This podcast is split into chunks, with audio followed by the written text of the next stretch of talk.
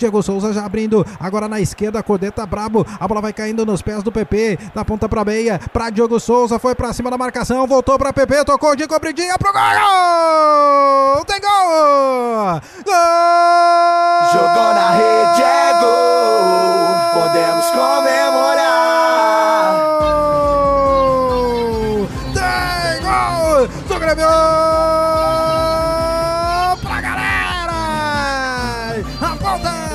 Aponta aí que eu vi! Cabeça 25 é dele! Pra balançar, balançar, pra estremecer! Estremece o torcedor tricolor! Ligado aqui na Rádio Estação Web! Tempo do gol, 21 minutos! 21 minutos! Digo 8 e 21, 8 e 21 do segundo tempo! Vai lá, Pepe! Apareceu na área de novo pra matar os colorados de encobridinha, de categoria! Torcida tricolor está vibrando aí! Tá vibrando, o Pepe tá marcando!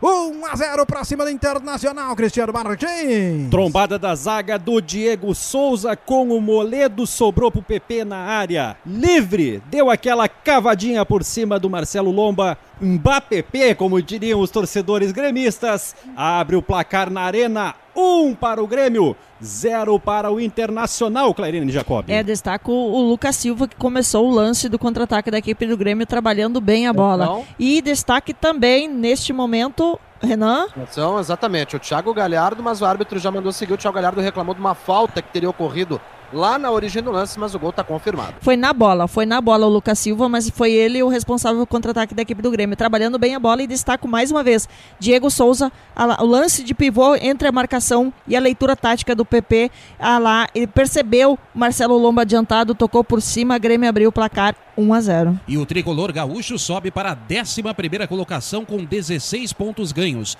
O Internacional é vice-líder, tem 21 pontos. O Atlético Mineiro é líder com 24. Terceiro gol de PP no Brasileirão. É, e o PP tá virando homem grenal, porque ele marca mais uma vez um gol e mais um belo gol, né? Os dois gols que ele marcou contra o Inter foram golaços. E agora na catega, na elegância, pra mesmo, olha, esmerilhar pra cima da defesa colorada, 1 a 0 gol do PP. Homem Grenal, tá aí, 1 a 0 pros tricolores. Olha a bola agora dominada pelo Cortez, Cortez acionando lá na ponta esquerda de ataque, Matheus. Olha o Cortez, deu um chute em cima do Edenilson, vai sobrando de novo o Internacional dentro da grande área. Pediu o toque, Edenilson toca agora para o jogador Potker. Potker dominando, ponta direita de ataque do Internacional ainda, ele protege, segura essa bola, toca de volta agora para Heitor, domina o lateral, faz o giro, não tem ninguém para chegar perto, ele volta todo o jogo, recuando mais atrás ainda para Moledo. Mas tudo começou numa peixotada do Bruno Cortes. Ele chutou em cima do Edenilson, a bola subiu. E o que, que poderia ter sido o toque ali, Renan? É, eu confesso que eu não me recordo, até a Pamela Joras não está hoje no ar para nos auxiliar nesse tipo de situação. O que, que o árbitro deve fazer? Se há o toque. Vamos aguardar. ó. Vai ter VAR separado, porque houve toque de mão do Grêmio na, dentro da área. Sofrendo a pressão já do técnico Renato ali pra cima no árbitro da Renato, partida. o Renato tá reclamando. Vamos Tá aberto o braço, Cortez. Pênalti. É, É, pra mim, pênalti. O Cortez abre o braço, abre o braço e interfere na trajetória da bola. Pra mim, pênalti. confirma então, Clarene, também concorda? aí? Pênalti, claríssimo pênalti pra mim. É, e não, não precisou de muito tempo não árbitro da partida. Cortez tocou com a mão na Cortez. bola e foi marcado o pênalti. Aponta para a marca da Grau. Rafael Claus é pênalti para a equipe do Internacional. Na marca de 27 minutos. Não É. demorou muito. Foi lá, olhou realmente. Já marcou o pênalti em favor da equipe colorada.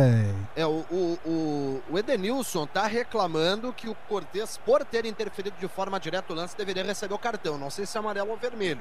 Talvez o cartão amarelo. Para expulsão, acredito que não. De qualquer forma, o pênalti está confirmado. Não me parece que era um lance claro para o Edenilson finalizar após o drible.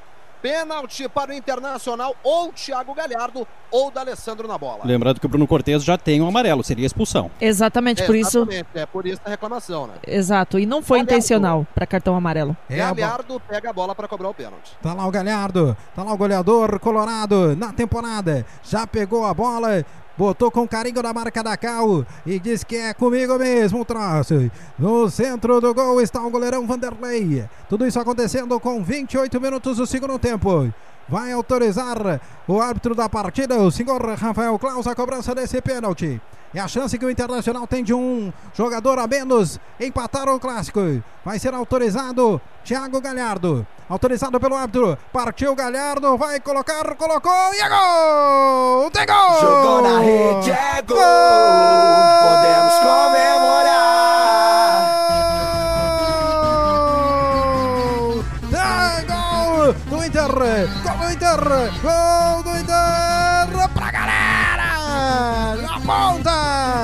A ponta aí que eu vi! Thiago Galhardo, cabeça 17 é dele, é pra Valência, Valência, é pra estremecer, estremece o torcedor colorado, ligado aqui na Rádio Estação Web, tempo do gol, 29 minutos, 29 do segundo tempo, vai lá Galhardo, vai lá artilheiro, tinha que ser tu pra botar lá dentro, a pancada é forte, o bagulho é doido e a torcida colorada está vibrando, tá vibrando, o Inter tá empatando, tudo igual um a um no Grenal, Renan Silva Neves. 3 de outubro de 2020.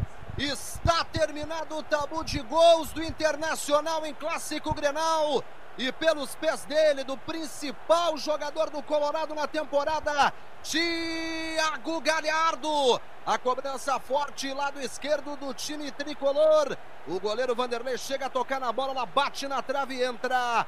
Thiago Galhardo é o nome da fera, o Inter empata o Grenal. 1 um a 1 um na Arena, Clarene Jacobi. Uma das poucas chegadas ao campo ofensivo por parte do Internacional nesse segundo tempo originou nesse pênalti numa falta claríssima dentro da área, bola na mão, sem intenção do Cortez, mas estava com o braço aberto, portanto pênalti claríssimo muito bem batido por ele, Thiago Galhardo, que bate muito bem no canto direito do goleiro e o goleiro estava na bola, mas a bola bate no travessão e entra e o Internacional empata tudo igual, 1 a 1. Thiago Galhardo, artilheiro do Campeonato Brasileiro com 10 gols marcados. O Inter está na vice-liderança com 22 pontos ganhos. O Grêmio desce para a 14ª posição, tem 14 pontos. Vem o Grêmio, cobrança de escanteio, bola chegando no segundo pau.